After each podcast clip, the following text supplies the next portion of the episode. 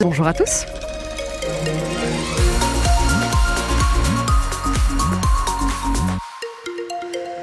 Ah, gris, gris, gris, pluie, pluie, pluie, vent, vent, vent et frais, frais, frais. Voilà la météo du jour. Euh, L'agglomération toulousaine qui va accueillir de la pluie euh, selon Météo France. Le vent à 65 km heure et on ne dépassera pas les 10 degrés euh, cet après-midi. On va y revenir hein, dans un instant à la suite de ce journal. On vous accompagne aussi sur la route hein, sur France Bleu Occitanie. Je vous rappelle que la nationale 124 est coupée ce matin euh, entre Gimont et Hoche et également la 62 entre Montauban et Agen. Patience si jamais vous avez dû adapter vos, vos trajets et un petit peu de patience aussi euh, sur le périphérique extérieur. Il y a pas mal de monde euh, à cette heure-ci ce matin. Quand vous venez euh, vous venez de Purpan, vous allez à destination du Palaïs, eh bien le, le tronçon entre la Sépierre et Ampalo se fait au ralenti et conséquence, il y a aussi des ralentissements sur la 64 quand vous venez de porter sur Garonne avant de rejoindre la bifurcation vers le périphérique extérieur. On suit tout cela pour vous en direct et n'hésitez pas à nous signaler des perturbations au 05 34 43 31 31.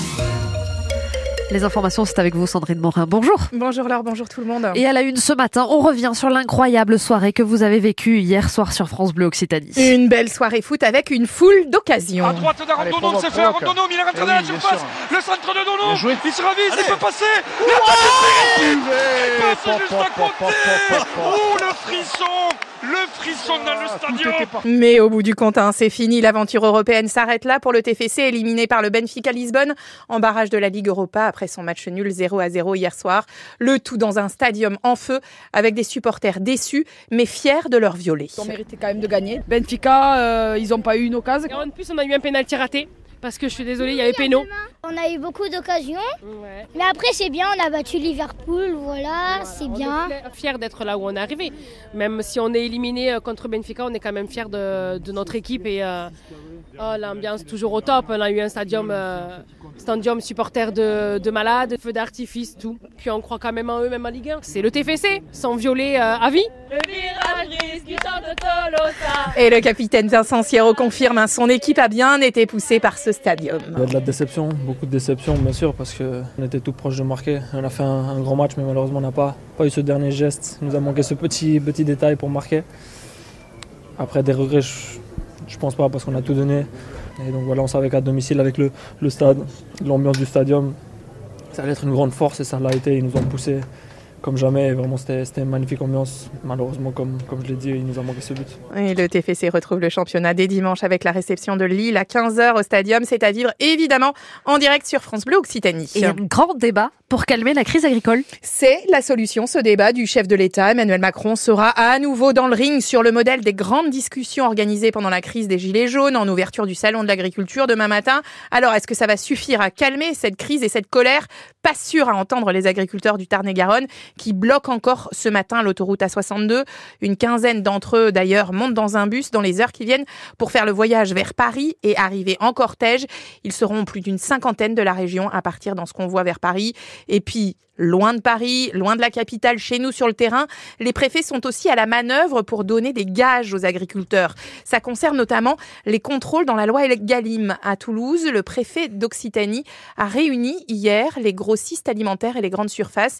Il a annoncé une vingtaine de contrôles d'ici fin mars chez les producteurs et acheteurs. 35 ont déjà été réalisés avec dans le viseur Bénédicte Dupont tous les faux produits français.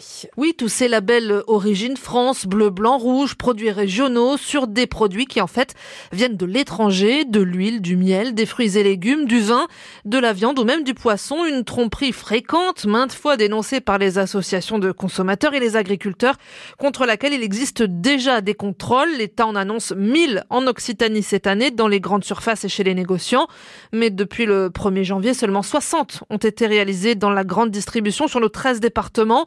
Cela a donné 28 anomalies relevées et une sévérité toute relative. Cinq opérateurs ont reçu une amende. Les 23 autres, des avertissements ou des injonctions. Jamais de sanctions pénales. Pareil, en amont à l'échelle du négoce, concernant le vin et les fruits, deux secteurs très exposés à la tromperie sur l'origine. Là encore, quelques avertissements et des injonctions, mais seulement cinq procès verbaux l'année dernière sur l'ensemble de la région. Et la préfecture a promis de rendre public le résultat des futurs contrôles. Les derniers mots des accusés ce matin dans le procès Le Trèbes et le Carcassonne, les attentats terroristes de 2018 qui ont fait quatre morts, dont le gendarme Arnaud Beltrame. Et le verdict est attendu ce soir. Un verdict important. Hein. Le parquet a requis l'abandon du caractère terroriste pour plusieurs des sept accusés. La peine la plus lourde requise, c'est 11 ans pour la petite amie de l'assaillant qui, lui, avait été tué par le GIGN. C'est allé extrêmement vite. L'imam de Bagnols-sur-Cèze dans le Gard a été expulsé de France hier soir, quatre jours après le début de la polémique concernant des prêches considérées comme des appels à la haine par le ministre de l'Intérieur, Gérald Darmanin. Une scène choquante, euh, avenue Crampel entre Saint-Michel et le pont des Demoiselles à Toulouse. Un homme nu et ensanglanté de 51 ans, habitant le quartier, s'est donné la mort avec un couteau en pleine rue. Ça s'est passé dans la nuit de mercredi à jeudi et on n'en sait pas plus sur les raisons de ce geste. Dans les Hautes-Pyrénées, le village de Cotteret n'est plus sous cloche. L'accès à la station de ski rouvre ce matin après 24 heures de fermeture. La route qui relie la station à Pierrefitte-Nestela était coupée dans les deux sens de circulation à cause d'un gros bloc de pierre de 25 tonnes qui menaçait de tomber sur la départementale. La tempête Louis a soufflé très fort, mais la vigilance est levée, notamment dans le Gers et en Haute-Garonne. Et sachez qu'un homme est mort hier, un homme de 52 ans piégé dans sa voiture par la montée des eaux d'une rivière dans les Deux-Sèvres. Il y a eu des grosses rafales chez nous de vent dans les Pyrénées avec 122 km heure, notamment enregistrés à Tarbes. Mais qu'est venu faire l'ONU sur le chantier de la 69 hier dans le Tarn, la future autoroute entre Castres et Toulouse? En fait, c'est le rapporteur spécial des Nations Unies sur euh, les défenseurs de l'environnement qui s'est rendu sur le terrain et notamment donc sur la ZAD de la Crémarbre à Seyss. Il a rencontré un homme et une femme perchés dans les arbres pour ralentir le chantier d'autoroute entre Castres et Toulouse. Michel Force de l'ONU, qui a été alerté par des politiques et des associatifs, mais qui voulait se rendre compte sur place du traitement des militants écologistes. J'ai pas envie pour l'instant de commenter, je suis encore dans le... Je digère l'information que j'ai reçue directement de la bouche des, militantes. J'ai vu une femme et un homme. Encore une fois, l'objectif c'était de recueillir des témoignages, euh, de me faire une idée moi-même de la situation, de ne pas me, uniquement me fier aux vidéos que j'ai reçues, aux photos que j'ai reçues, aux témoignages écrits que j'ai reçus, mais d'entendre de première main des témoignages et ensuite de décider quelle suite à donner à cette, question. Je suis monté dans une nacelle pour parler au plus près euh, de quelques-uns d'entre eux. J'ai apporté des, médicaments, donc euh, voilà pour l'instant. Et puis on a discuté également du ravitaillement en eau en, et en, en produits de première nécessité.